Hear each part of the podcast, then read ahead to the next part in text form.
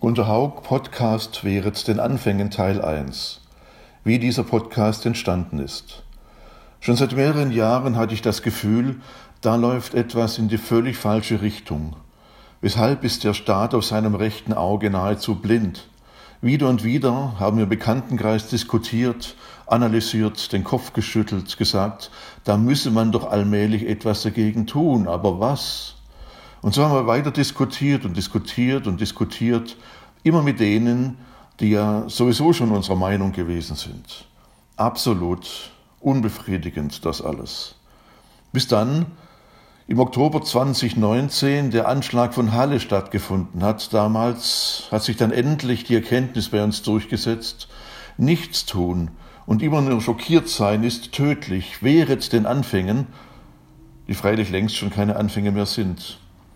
Wehret den Anfängen ist so zum Titel einer stark besuchten Diskussionsveranstaltung im Heilbronner Kaffeehaus Hagen geworden, mit Gästen aus allen Bereichen des öffentlichen Lebens, mit Experten zum Thema Rechtsextremismus, mit Geschichtsprofessoren, Sozialarbeitern und vielen anderen engagierten Menschen, mit denen wir uns intensiv darüber ausgetauscht haben, wie man dem rechten Sumpf entgegentreten und ihn dorthin zurückweisen kann, wohin er gehört, nämlich in den Orkus des düstersten Kapitels der deutschen Geschichte.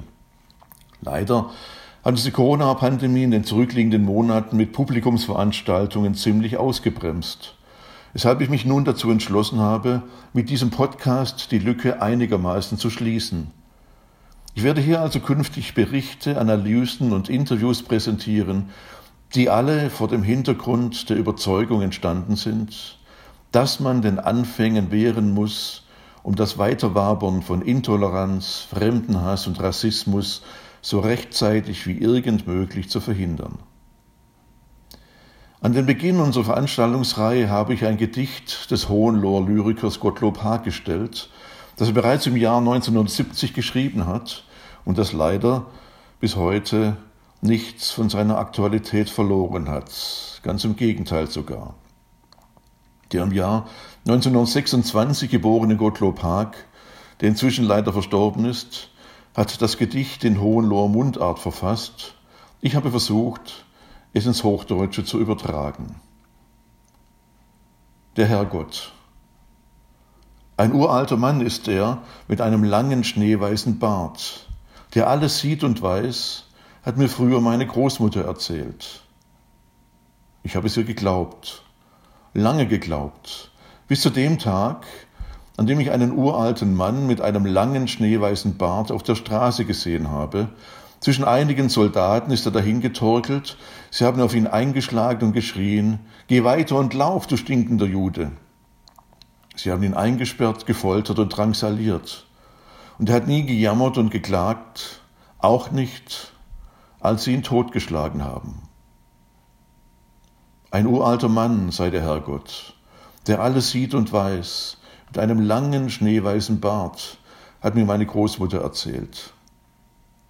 Und ich habe gesehen, wie sie ihn totgeschlagen haben. Gottlob Haag. Eine leider wieder aktuell gewordene Thematik, von der wir doch noch vor einigen Jahren gedacht oder gehofft hatten, sie würde niemals mehr eine Rolle im deutschen Alltag einnehmen. Von wegen. Pegida, Neonazi-Aufmärsche, Hassparolen, die AfD in den Gemeinderäten. Fassungslos steht man vor der Frage, weswegen der braune Sumpf plötzlich wieder aus den Löchern geklippert kommt. Klar, schuld sind natürlich die anderen.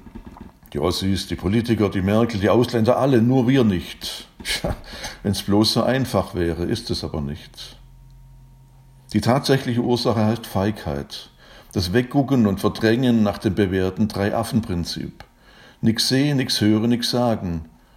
Es fängt wie immer im ganz Kleinen an, in der Provinz, in den Städten und Dörfern, wo sie alle Jahre wieder am Volkstrauertag ihre Routinereden schwingen, die Millionen Kriegsopfer betrauern und Grenzen niederlegen, aber den Dingen auf den Grund gehen und dort so bohren, wo es wirklich weh tut, das schaffen die wenigsten. Noch immer gibt es Gemeinden, die einen Ehrenbürger namens Adolf Hitler in ihren Listen führen. Und nach wie vor gibt es heftigste Auseinandersetzungen um die Frage, weshalb sie denn diese Ehrenbürgerschaft nicht endlich aberkennen. Oft kommt da das Argument, so eine Ehrenbürgerschaft erlösche mit dem Tod, was freilich so nicht stimmt. Ganz abgesehen von der Frage, was es für einen Eindruck macht, wenn dem Ehrenbürger Hitler diese Ehrenbürgerschaft nicht formal entzogen worden und er aus der Liste getilgt worden ist. Weshalb nur, so frage ich mich, tun sich manche Bürgermeister und Gemeinderäte immer noch so schwer damit, einen dementsprechenden Beschluss zu verabschieden. Das geht doch innerhalb von einer Minute. Nicht anders ist es mit der Tatsache, dass es nach wie vor in Deutschland Hindenburgstraßen und Plätze gibt. Allein noch zweimal im Landkreis Heilbronn, in dem ich wohne. Ausgerechnet zu Ehren des ehemaligen Reichspräsidenten, der eine aktive Rolle dabei gespielt hat, Adolf Hitler im Jahr 1933 an die Macht zu bringen. Nicht minder verstörend ist für mich die Sache mit fünf Euthanasieopfern aus Schweigern im Landkreis Heilbronn, die im Vernichtungslager Grafeneck vergast worden sind, im ersten Vernichtungslager überhaupt. Jahrelang hat ein engagierter Bürger geforscht, bis er deren Namen herausbekommen hat, über die von den Familien einen Mantel des Schweigens gedeckt worden war. Sie haben sich geschämt dafür und schämen sich immer noch dass sie Behinderte in der Familie hatten, am Mongole halt, wie man sagt.